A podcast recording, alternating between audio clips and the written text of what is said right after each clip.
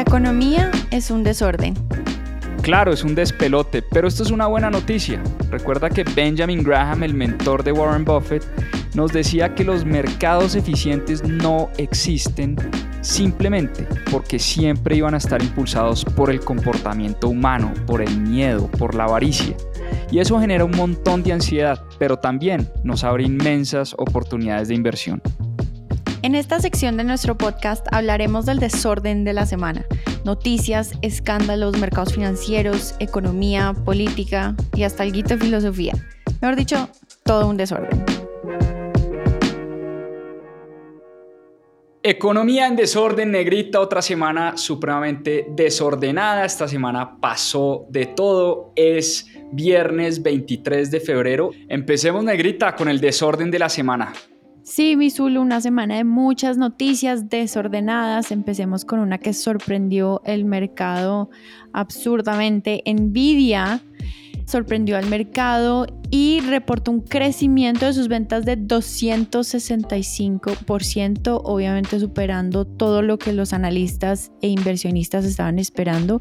Y claramente esto se vio reflejado en el precio de la acción, que subió más de 15% en un solo día. Eh, esta empresa ha sido una locura, el crecimiento no para y ya se está acercando a una capitalización de 2 billones de dólares por encima de Amazon y Google. Cuéntame tú, ¿qué opinas? ¿Te gusta esta empresa, Zulu? ¿La comprarías? Pues primero, sorprendidísimo con estos resultados de Nvidia. La verdad es que no conozco muy bien en detalle la compañía, pero vengo diciendo que no me gusta la acción. Hoy se cotiza más de 65 veces utilidad. Y para poner esto en contexto, eso comparado con el S&P 500, hoy en día las acciones del S&P 500 más o menos se cotizan a 23 veces la utilidad que generan esas empresas, es decir, el mercado paga casi tres veces por Nvidia lo que pagaría por cualquier otra acción. Ahora, ten en cuenta que esos 65 son calculados tomando los últimos 12 meses y muchas personas cuando evalúan este tipo de empresas de crecimiento lo que hacen es ver este mismo indicador pero teniendo en cuenta el pronóstico de los próximos 12 meses. Si usamos ese pronóstico, ese valor cambia a 35, sigue siendo más alto pero no tan descabellado. Yo paso por mi lado, no me convenciste.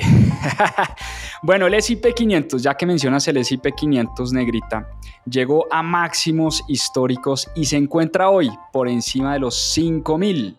Así es, nuevamente y contra todo pronóstico, el mercado sigue subiendo y no para. Recordemos que el S&P 500, como lo hemos dicho varias veces acá, son las 500 acciones más importantes del mercado en Estados Unidos.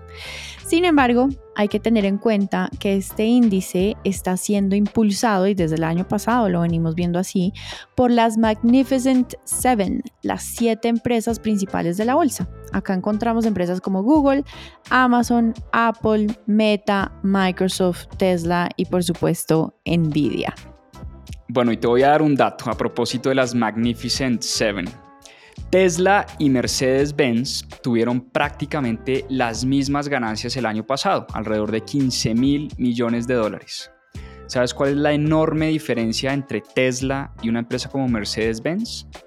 Pues el valor de las compañías. Tesla hoy vale 615 mil millones de dólares y Mercedes-Benz vale 114 mil millones de dólares. Es decir, Tesla vale casi seis veces lo que paga el mercado por Mercedes-Benz. Y esa es la fe que le tiene el mercado a las acciones de tecnología, a las Magnificent Seven.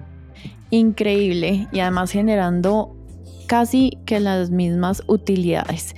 Bueno, mientras el mercado está de fiesta, analistas de Citibank afirman que una recesión global podría elevar el precio del oro a los 3 mil dólares por onza y del petróleo a 100 dólares por barril en los próximos 12 meses. Hemos estado hablando y en el capítulo pasado hablamos del pronóstico que estaban haciendo diferentes analistas sobre commodities y sobre el petróleo este año y pues parece que está en línea con lo que dice Citibank. El precio del oro está en este momento en 2000, es decir, hablan de un incremento del 50%. ¿Tú inviertes en oro, Zulu? ¿Te gusta?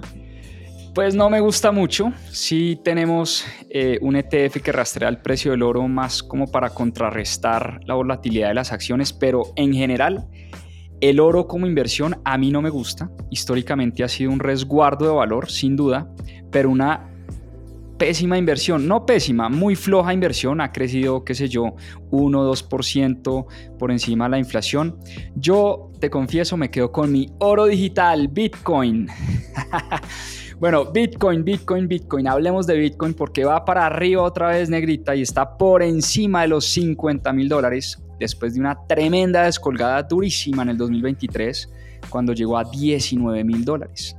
Recordemos que hace poco se aprobó el ETF de Bitcoin y eso ha traído nuevos inversionistas a invertir en Bitcoin y los grandes jugadores del mercado como BlackRock, como Fidelity, ya están promoviendo esa inversión como parte de un portafolio a muchos de sus inversionistas. Entonces, si me preguntas, ¿a cuál prefiero como resguardo de valor entre el oro y Bitcoin? Por supuesto, me quedo con mi criptomoneda y mi oro digital. Nos vamos a Colombia. ¿Qué opinas? ¿Qué está pasando por acá? Pues el DANE reveló que la economía colombiana creció solo el 0.6% durante el año pasado. Y es una pésima noticia para el país. Un país que no crece es un país que jamás va a poder salir de la pobreza. Y muchos analistas afirman que el bajo crecimiento se debe a la falta de inversión en Colombia. Como hemos visto, hemos bajado muchísimo los niveles de inversión que hemos tenido en Colombia en el último año. Bancos y expertos calculan que la economía colombiana crezca entre el 1 y el 2% en el 2024, una cifra, la verdad, un poco triste. Bueno, por otro lado, imagínate que Tesla ya tiene empresa en Colombia. Constituyó ante la Cámara de Comercio Tesla Motors Colombia SAS en enero del 2024. Veremos para qué exactamente se usará esta compañía. ¿Tú qué opinas? Bueno, pues ojalá eh, Mr. Elon Musk venga y monte una planta de Tesla como la que está construyendo en México. Sería espectacular. Seguramente esta empresa se va a utilizar eh, para comercializar los carros, los carros Tesla. Ya veremos, ya veremos qué pasa con esa noticia. Negrita, ¿te gustaría irte a Miami en un avión de Emirates? A María.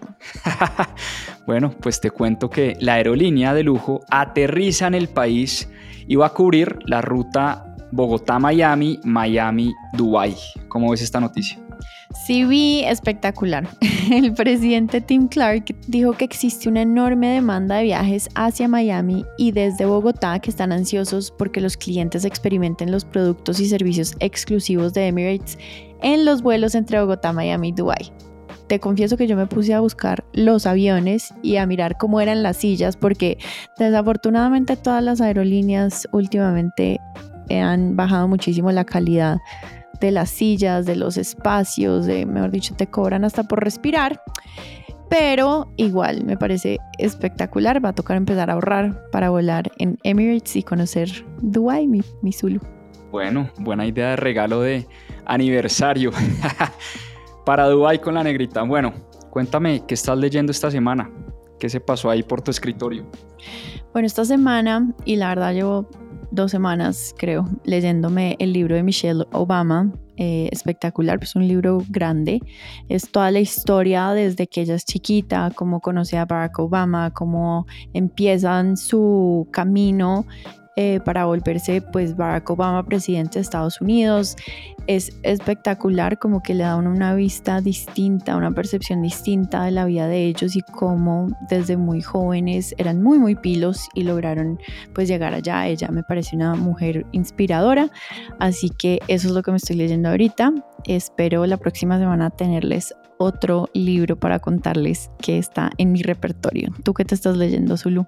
Bueno, pues este domingo en Club de Lectura MPF vamos con Enciende tu potencial de Pablo Jacobsen. De hecho, les contamos que acabamos de tener una experiencia brutal, una experiencia increíble con Pablo Jacobsen y Michelle, su esposa. Eh, una experiencia muy distinta. Era un, como qué sé yo, como un journey, un seminario de, de Wake Up Journey se llama esto Em, y eran tres actividades muy potentes, una de respiración, otra de inmersión en hielo y otra como de movimiento del cuerpo, como uso de los sonidos y del baile y de la danza. La verdad, fuimos con cero expectativa y salimos fascinados, eh, una experiencia donde se fortalece muchísimo, muchísimo la mente. Entonces vengo estudiando el trabajo de Pablo hace unos meses, estoy leyendo sus libros y este domingo a las 7 pm les voy a contar de qué se trata este libro Enciende tu potencial y las ocho prácticas diarias que activan la productividad, el talento y el desempeño. Nos vemos como siempre todas las semanas a las 7 pm live en Instagram en la cuenta de mis propias finanzas.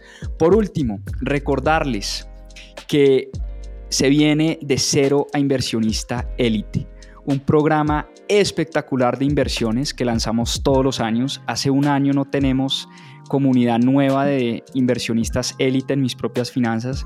Es un programa donde hablamos de inversiones, de psicología del dinero, inversiones en bolsa, en ETFs, en bienes raíces, en activos alternativos, en venture capital, en fin, un programa supremamente completo. Eh, y bueno, vamos a lanzar nuevamente nuevos cupos en marzo. Eh, la próxima semana abrimos cupos a una clase que vamos a, a, dar. Es una clase abierta, gratis a todo el mundo, el 11, 12 y 13 de marzo para que estén pendientes de nuestras redes sociales. Y el último día de esa clase lanzamos nuevos cupos a la comunidad élite, así que pendientes de nuestras redes sociales. Con esto me despido. Una semana muy desordenada. Gracias por conectarse y nos vemos muy pronto. A seguir aprendiendo.